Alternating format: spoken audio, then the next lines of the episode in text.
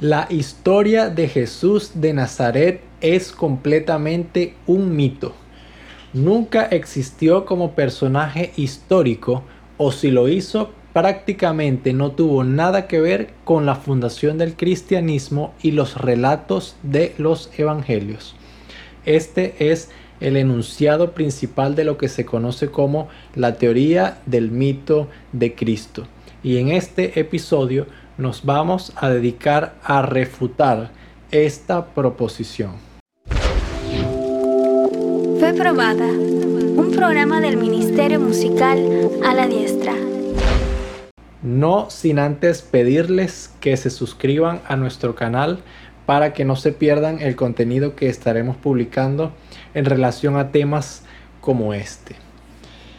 Las fuentes de la historicidad de Jesús y del Jesús histórico, como se le conoce a este tema, son básicamente de dos tipos, las fuentes cristianas y las fuentes no cristianas. Las fuentes cristianas son ampliamente conocidas. El Nuevo Testamento es un conjunto de libros que prácticamente se refieren a la historia de Jesús, la primera iglesia y cómo toda esta eh, primera iglesia o iglesia primitiva debía funcionar en relación a todas las enseñanzas de Jesús. Sin embargo, aunque el Nuevo Testamento puede considerarse como un documento de valor, no es reconocido por toda la comunidad de estudiosos como completamente histórico por su carácter religioso en torno a la persona de Jesús y se le considera sesgado. Es por eso que en este episodio vamos a analizar las referencias históricas no cristianas sobre Jesús de Nazaret. Y la primera de ellas es la referencia de Flavio Josefo. Las antigüedades judías son una crónica del historiador judeo-romano Flavio Josefo que alrededor del año 93 después de Cristo narra la historia del pueblo judío.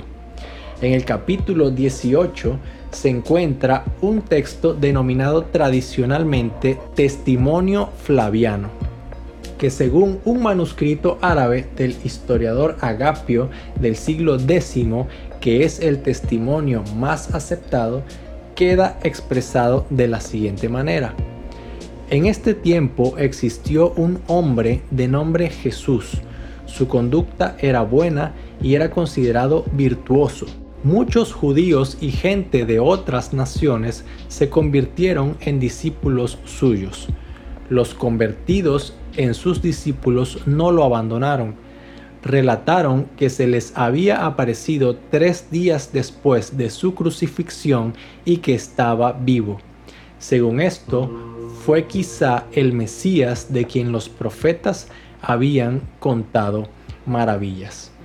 Vemos entonces que el testimonio flaviano nos dice que existió un hombre de nombre Jesús históricamente y que además sus seguidores relataron que se les había aparecido tres días después de su muerte y que estaba vivo. Otro testimonio que encontramos es el testimonio de Plinio el joven, abogado, escritor y científico de la antigua Roma, alrededor del año 100 después de Cristo, escribió una carta al emperador Trajano preguntándole acerca de cómo debía conducirse hacia los cristianos y las medidas que como gobernador tomó contra ellos, donde se lee lo siguiente y que además maldijeran a Cristo. Estos todos veneraron tu imagen y las efigies de los dioses y maldijeron a Cristo. Dijeron que acostumbran reunirse al amanecer y cantan un himno a Cristo casi como un Dios. Es un testimonio que nos habla acerca de lo que hacían los primeros cristianos pero lo interesante del testimonio de Plinio es que se refiere a Cristo como una persona, como un ser humano, y que era adorado por los primeros cristianos casi como un dios. Otro testimonio acerca de la historicidad de Jesús es el testimonio de Tácito. El historiador y senador romano se refiere a Cristo en una página de su obra final, Anales, escrita cerca del año 116 de nuestra era. El texto dice así, por lo tanto, aboliendo los rumores, Nerón subyugó a los reos y los sometió a penas e investigaciones. Por sus ofensas, el pueblo que los odiaba los llamaba cristianos, nombre que toman de un tal Cristo que en época de Tiberio fue ajusticiado por Poncio Pilato.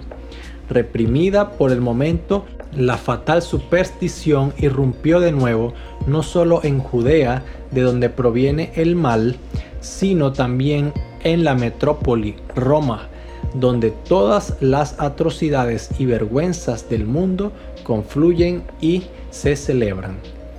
Entonces vemos cómo este testimonio habla acerca de un tal Cristo, una persona histórica que dice en época de Tiberio, Tiberio el emperador romano en tiempos de Jesús. Dice, y fue ajusticiado por Poncio Pilato, corroborando así los testimonios de los evangelios. Otro autor que puede considerarse como referencia histórica acerca de Jesús es Suetonio, el historiador y biógrafo romano durante los reinados de los emperadores Trajano y Adriano, escribió alrededor del 120 después de Cristo que el emperador Claudio Tiberio expulsó de Roma a los judíos instigados por un tal Chrestus. A los judíos instigados por Chrestus los expulsó de Roma por sus continuas revueltas. Años más tarde, Suetonio escribió en una lista las actividades realizadas por Nerón. Dice así, bajo este, su reinado, se reprimieron y castigaron muchos abusos, dictándose reglamentos muy severos. Nerón infringió suplicios a los cristianos, un género de hombres de una superstición nueva y maligna.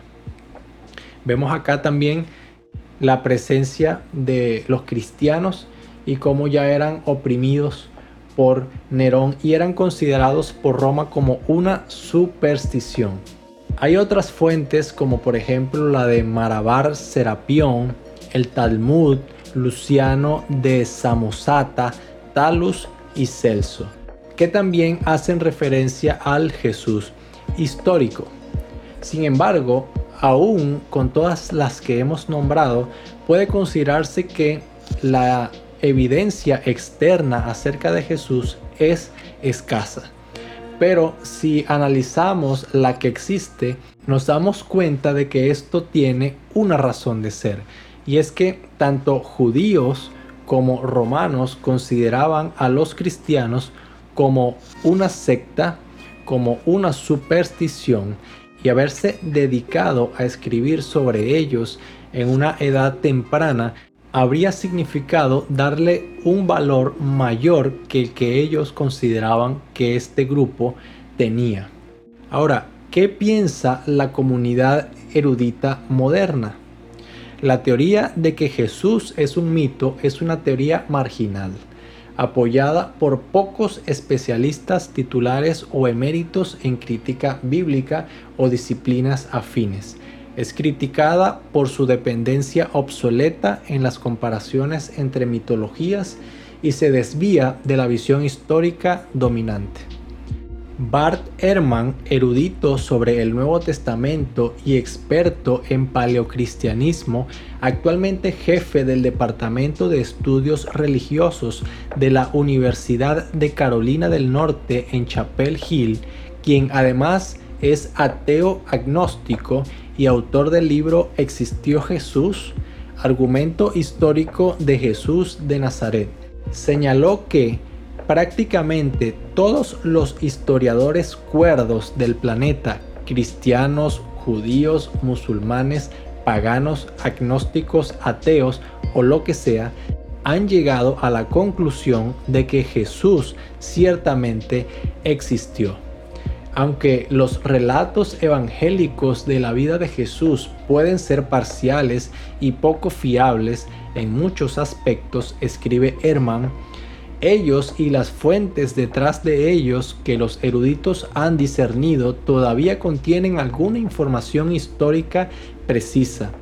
Tantas certificaciones independientes a la existencia de Jesús, dice Herman, son en realidad asombrosas para una figura antigua de cualquier tipo.